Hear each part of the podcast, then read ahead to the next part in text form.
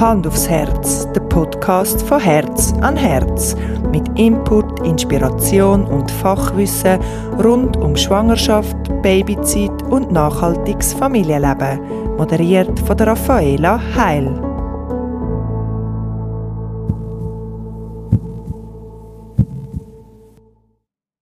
Herzlich willkommen beim Hand aufs Herz Podcast.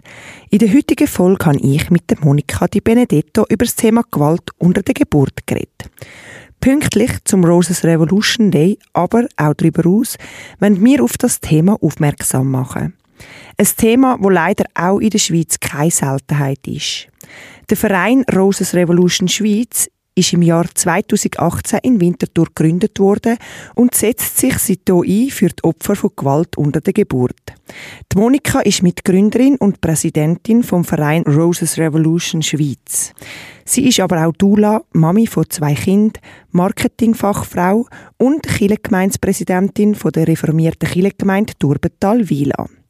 Aber was heißt es eigentlich Gewalt unter der Geburt? Was können Betroffene machen? Wie kann man präventiv wirksam sein? Und was sind Ziele vom Verein Roses Revolution? Das und noch mehr hat mir Monika im Gespräch erzählt. Ich wünsche euch viel Spaß beim Zuhören.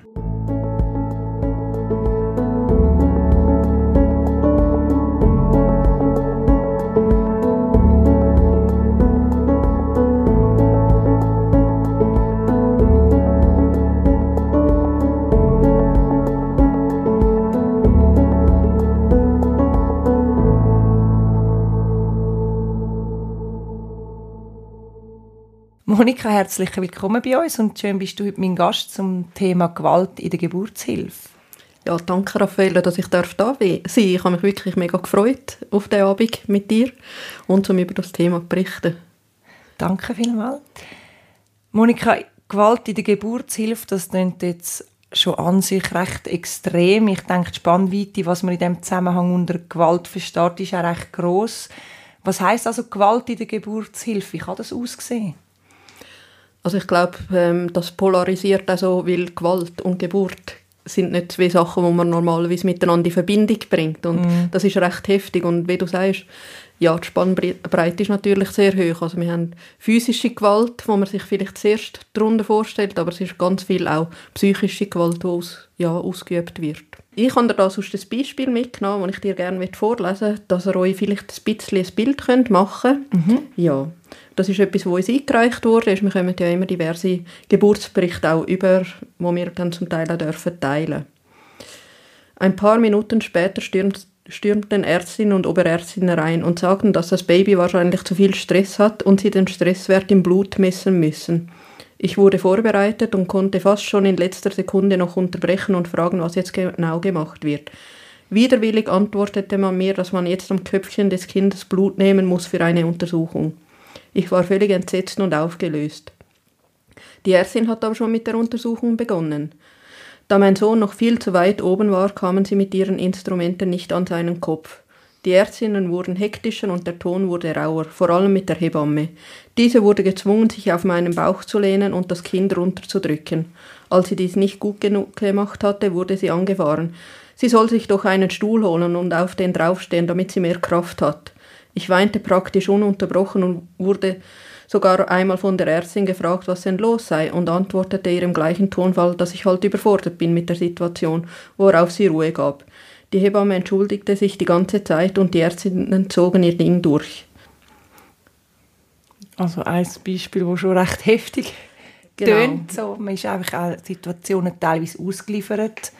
Genau, aber das ist ein sehr typisches Beispiel. Also das ist mhm. jetzt nicht ein außer, außergewöhnlicher Fall, zwar sehr schwierig, aber ähm, etwas, wo uns oft so gemeldet wird. Genau, also gerade das mit dem Ellbogen oder so, mit ja. dem Arm auf ja. Magst du da noch ein bisschen drauf eingehen? Heute wird es nicht mehr so viel gemacht wie früher, aber doch immer noch genug, oder? Ja, es kommt schon noch vor. Und das Problem das ist ja der Kristeller-Handgriff, genau. ist, dass der zwar effektiv kann sein aber sehr oft sehr falsch ausgeführt wird. Mm, weil man es wahrscheinlich auch nicht mehr richtig lernt oder ja, so, genau. weil man es eben in der Ausbildung vielleicht gar nicht mehr so Genau, und das kann dann auch zu massiven Verletzungen auch bei den Gebärenden führen. Mm. Und du hast noch psychische Gewalt äh, angesprochen. Wie kann das aussehen?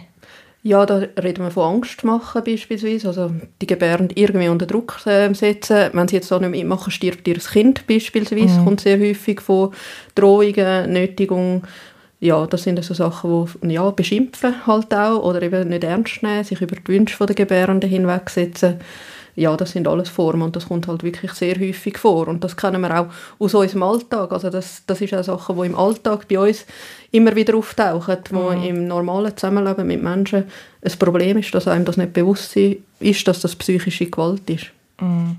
Und gerade so jetzt nochmal zum auf die physische Gewalt eingehen, zum Beispiel eben, wir reden da ja auch zum Teil noch von Darmschnitt oder so, die gemacht werden, ohne dass jetzt irgendwie die Frau überhaupt vorgewarnt wird oder so, das geht auch unter das Thema. Absolut, also da muss eine Frau eigentlich wirklich die Einwilligung geben dafür.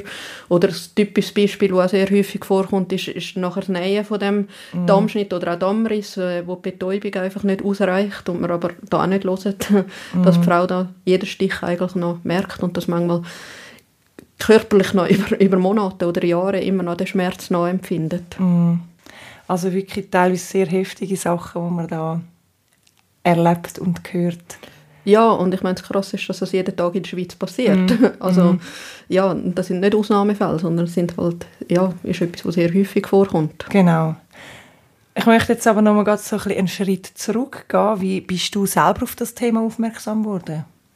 Ich bin selber auch betroffen. Also das ist mir dort natürlich auch nicht bewusst gewesen. Das ist jetzt schon eine Weile her. Mhm. Ich habe im 2008 meine erste Tochter ähm, auf die Welt gebracht und ähm, ich habe dann einfach lange gedacht, ja, ich habe einfach eine traumatische Geburt gehabt. Und ich denke, das geht vielen Frauen so. Und ich habe dann ja die Ausbildung als Doula gemacht und ja, das ist auch schon eine Weile her und auch dort... Stimmt, du bist eine von den ältesten gesessenen Doulas bei uns. Ja. genau.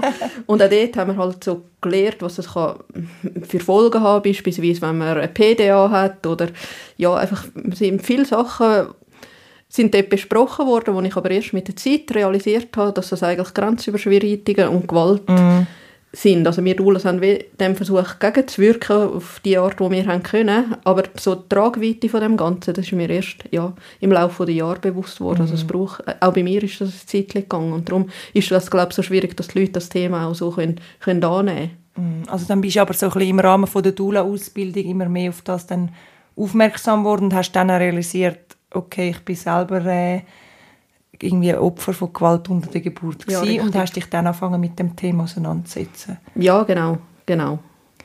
Und wahrscheinlich gibt es auch bei dem Thema eine recht grosse Dunkelziffer. Also du hast jetzt vorher schon gesagt, eben, es kommt relativ häufig oder täglich vor in der Schweiz. Gibt es irgendwelche Zahlen, die man nennen kann, die verlässlich sind? Abgesehen davon, dass es wahrscheinlich eine richtig grosse Dunkelziffer gibt, kann ich mir vorstellen. Ja, es gibt tatsächlich eine Studie dazu, und zwar von der Berner Fachhochschule.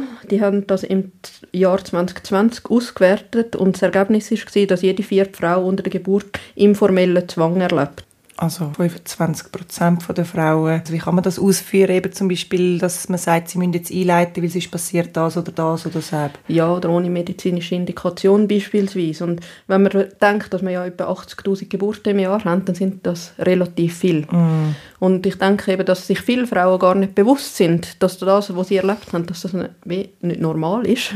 Mhm. Ja, ist die Dunkelziffer, wie du sagst, sicher noch viel höher.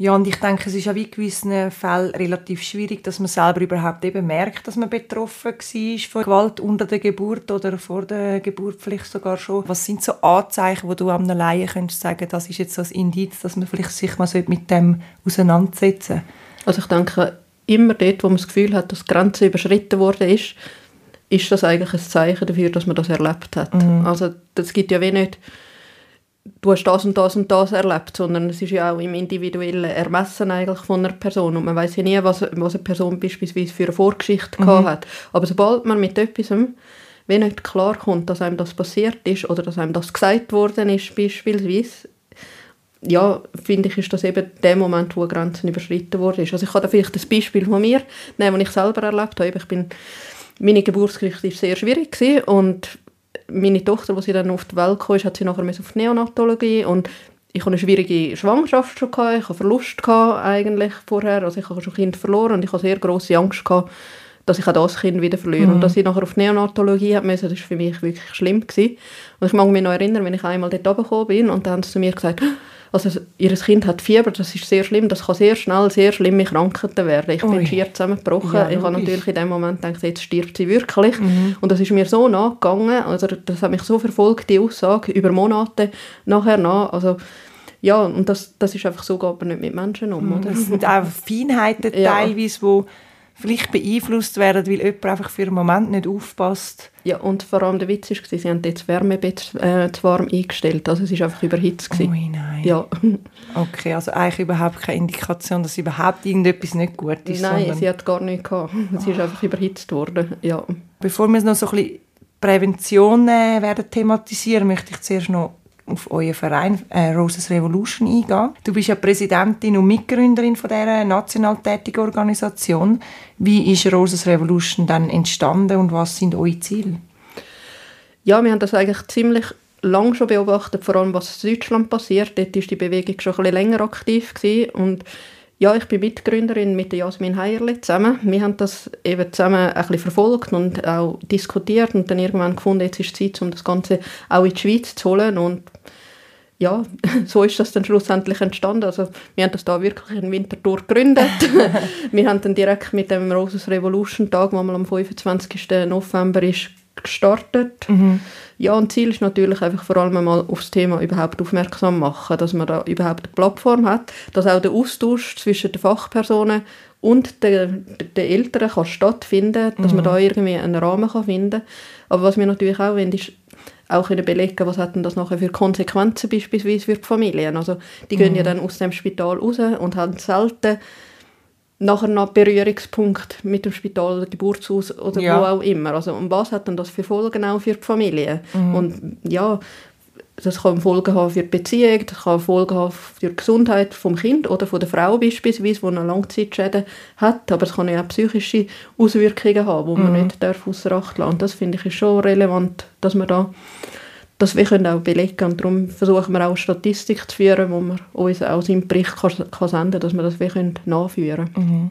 Magst du noch so ein bisschen ja, auf den Roses Revolution Day, was er dort genau macht, dass die Leute so ein bisschen Vorstellung haben, wie der Tag stattfindet und aussieht? Genau, also am Roses Revolution Day, das ist eigentlich am, eben immer am 25. November, das ist der internationale Tag gegen Gewalt an Frauen. Mhm. Und es ist so, dass man dann an dem Ort, wo man Gewalt erlebt hat, eben sei das in einem Spital, im Geburtshaus oder vielleicht auch in einer Frauenarztklinik, kann auch sein, dass man dort eine Rose hinterlegt. Einfach als stiller Protest eigentlich, um aufzuzeigen, dass, ja, dass man dort Gewalt erfahren hat. Mhm. Man kann einen Brief dazu beilegen, muss man aber nicht. Das ist eigentlich ja, das Symbol von dieser Rose, ja, wo aussagekräftig ist. Und da haben wir jetzt auch schon unterdessen viele Frauen, die amigs mitmachen, die wirklich die Rose, glaube ich, schweizweit ablegen, oder? Ja, es ist immer ein bisschen unterschiedlich. Manchmal hat es mehr und manchmal hat es weniger. Mhm. Ja, es braucht Mut. Also ich kann es selber sagen, ich habe auch dort in dem Spital, wo mir das passiert ist, im Rahmen von einer Reportage von 10, äh, 10 vor 10 haben wir die Rose ja. hinterlegt und das ist auch für mich und das ist ja, bei mir ist es wirklich aufgearbeitet eigentlich und mhm. es ist sehr lang her gewesen, aber ich habe mich auch müssen überwinden und ja, wir versuchen manchmal auch die Frauen ein bisschen zusammenzubringen, dass wir nicht allein gehen müssen ja. ja. Ich wollte eigentlich erst so nachher auf das Thema eingehen, aber es passt jetzt gerade.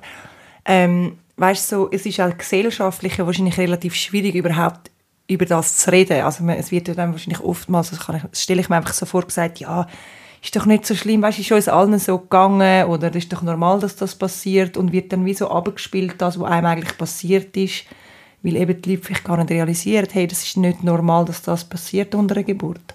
Ja, das ist natürlich ein normales Phänomen, das immer bei Gewaltsachen mhm. sind. Das ist schon das Victim Blaming eigentlich, dass man ja, ja Opfer-Täter-Umkehr oder wo stattfindet.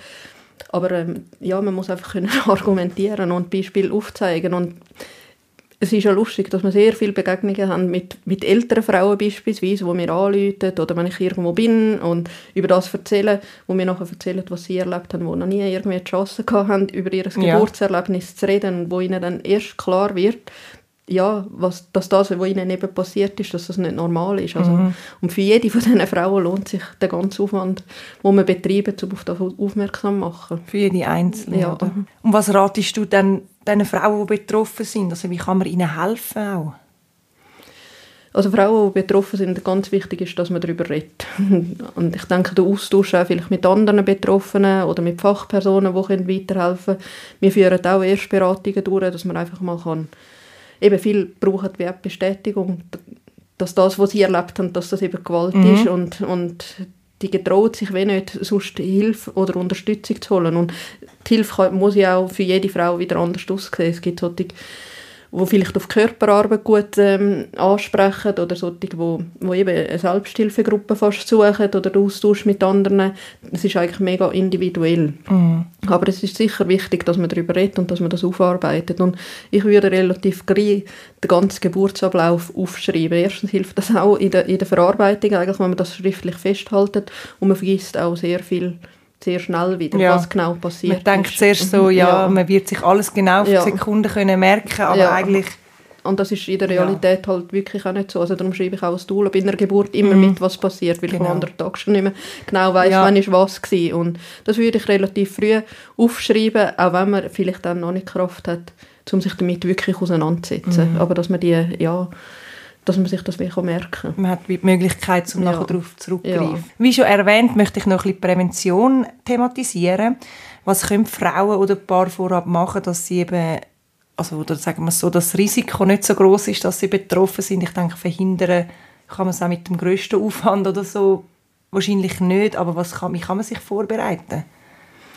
Also äh, Prävention ist tatsächlich ein wichtiges Thema und das ist auch eines von unseren Zielen, dass man relativ früh schon mit der Prävention anfängt. Ich denke, es braucht wirklich wie schon Aufklärung. Ähm, bei Jugendlichen beispielsweise, aber mhm. das ist jetzt eher ein mittelfristiges Ziel. Wenn man jetzt aber selber in die Situation kommt, dass man schwanger ist, ich finde so und so ist eine gute Geburtsvorbereitung. Also, mhm. Also dass man wirklich sich Zeit nimmt, um sich auf die Geburt vorzubereiten und dass man einen guten Geburtsvorbereitungskurs besucht, vielleicht nicht unbedingt gerade in einem Spital, wo man gerade gebären Es gibt so viele gute Angebote in der Zwischenzeit, wo man im Selbstbewusstsein gestärkt wird, wo einem auch die verschiedenen Formen dargelegt werden, wo man schaut, was sind denn die individuellen Ängste beispielsweise, wo man hat und sich dann überlegt, wo, wo ist meine Grenze und, und was will ich. Und dass mhm. man auch den Partner mit ins Boot holt und auch schaut, wo ist die Grenze vom Partner. Das ist auch noch relativ wichtig, weil es nützt nichts, wenn man einen Mann bei der Geburt dabei hat, der vielleicht auch überfordert ist mhm. in der mhm. Situation und das darf er ja auch sein. Mhm. Das also, ist ja absolut äh, verständlich, dass das der Fall ist, aber dass man wie, ja, sich auch zusammen bespricht, wo sind denn, ja, wo brauchen wir vielleicht noch Unterstützung oder wo kann, was kann der Partner vielleicht nicht, nicht ausüben, dann ist es natürlich eben sicher eine gute Möglichkeit, dass man entweder Beleghebamme oder eine Doula dabei hat oder ins Geburtshaus geht. Einfach, also eins zu eins Ja, Betreuung. absolut. Mhm. Ähm, und dass man einem einfach klar ist, wenn wenn man ins Spital geht, hat man eben, wie du sagst, keine 1 zu 1 Betreuung. Also, dass man jemanden dabei hat, der die Bedürfnisse auch kennt. Mhm. Jetzt, wenn wir von Opfern von Gewalt äh, unter der Geburt reden, ist ja da irgendwo auch ein Täter um. Ich möchte das noch ein bisschen mit dir vertieft anschauen. Also, ja, wie, wie denkst du über das, dass man dann eigentlich Geburtshelfer als Täter bezeichnet. Also ist das richtig? Ist das falsch? Sind sie sich dann bewusst, dass sie Täter sind? Oder was sind da so deine Erfahrungen, die du gemacht hast?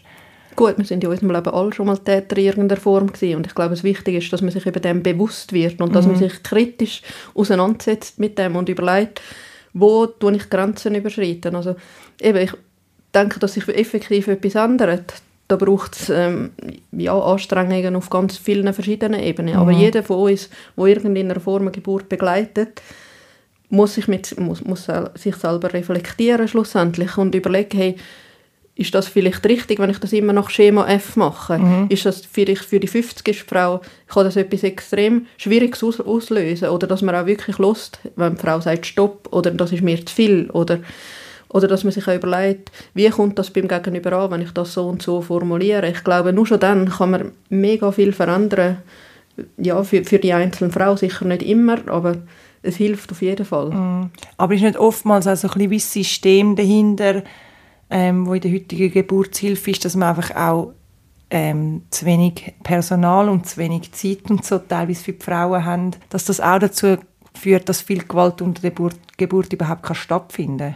Absolut. Also das, eben, es sind so viele verschiedene Faktoren, die da zusammenkommen. Das ist einerseits, ich denke, solange Geburt ein rentables Geschäft muss sein, ist schon mal etwas grundsätzlich falsch. Und mhm. eben, dass es in der Pflege sehr schwierig ist oder in der ganzen, im ganzen Gesundheitswesen, das wissen wir auch alle. Aber es sind viele auch so gesellschaftliche Sachen, die sich über, über Jahrtausende natürlich entwickelt haben. Ich meine, wir leben immer noch in einem patriarchalen System, wo da auch spielt. Und mhm. ja, also es, es ist an verschiedenen Fronten, oder? Und darum kann man das nicht, nicht so einfach lösen. Also ich glaube, man muss das Ganze, das Ganze nochmal wie einen Schritt zurückgehen und schauen, hey, nur weil es so ist, ist denn das wirklich richtig, wenn wir es machen? Mhm. Also, und gerade nochmal so ein bisschen aufs Gesellschaftliche eingehen. Was dürfte sich in der Gesellschaft noch verändern, dass man etwas Positives gegen Gewalt in der Geburtshilfe könnte bewirken Also ich denke, wir Frauen oder auch wir, wo älter werden beispielsweise, sind auch in der Pflicht, um uns zu informieren und zum schauen und zum unsere Bedürfnisse auch anregen, oder? Mhm. solange wir uns nicht wehren, dass das, was mit uns passiert, nicht in Ordnung ist und dass wir uns das nicht mehr länger gefallen äh, lassen, ja, das braucht es auch. Also da sind wir wirklich auch in der Pflicht, um, ja, zum auf das hinweisen, dass, dass das so nicht in Ordnung ist und dass wir so nicht wollen, dass man mit uns umgeht. Also nicht nur Selbstbestimmung, sondern auch ein, ein gewisses Stück weit Selbstverantwortung, die man übernehmen sollte. Ja, ich denke es. Also ich will es jetzt nicht auf das reduzieren, aber ich Logisch. denke, wir, wirklich, sonst ist das auch wieder ein Victim-Blaming eigentlich. Mm, ja, aber ich Fall. denke, wir müssen uns als, ja, als Gesellschaft wehren, dass wir das so nicht mehr länger akzeptieren. Ich weiß, dass du auch recht politisch aktiv bist in diesem Thema. Was magst du da so ein bisschen dazu sagen? Was sollte sich da ändern oder wo sind wir da so ein bisschen dran politisch?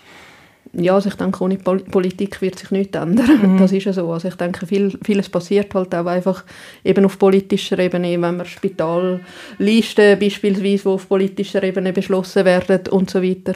Ich kandidiere jetzt für den Kantonsrat bei den nächsten Wahlen und äh, ich denke, da ist es mir einfach so anliegen, eben um auf die Thematik vor allem auch aufmerksam machen. Also gehen alle wählen. Genau. Also im politischen Bereich haben wir das letzte Jahr beispielsweise eine Petition eingereicht zu Handen vom Bundesrat Alain Berset. Einfach auch, wir, wir haben einfach auf das aufmerksam machen, dass das ein Problem ist und das werden wir auch weiterhin fortführen. Manchmal mhm. ein bisschen aktiver, je nachdem wie viel Zeit das gerade rum ist mhm. und manchmal halt ein bisschen passiver. Also das merkt man wahrscheinlich eben, wenn er so eine, wenn er die Petition gemacht hat, dann haben er ja auch viel mediale Aufmerksamkeit bekommen. Und jetzt gerade so eben von wegen Zeit, weiss ich auch, ihr sucht immer noch Vorstandsmitglieder. Vielleicht magst du da noch etwas dazu sagen? Ja, wir sind natürlich sehr ein kleiner Verein, der mit sehr wenig Woman Power funktioniert. Und äh, ja, wenn jemand sich möchte engagieren Also da sind wir sehr offen.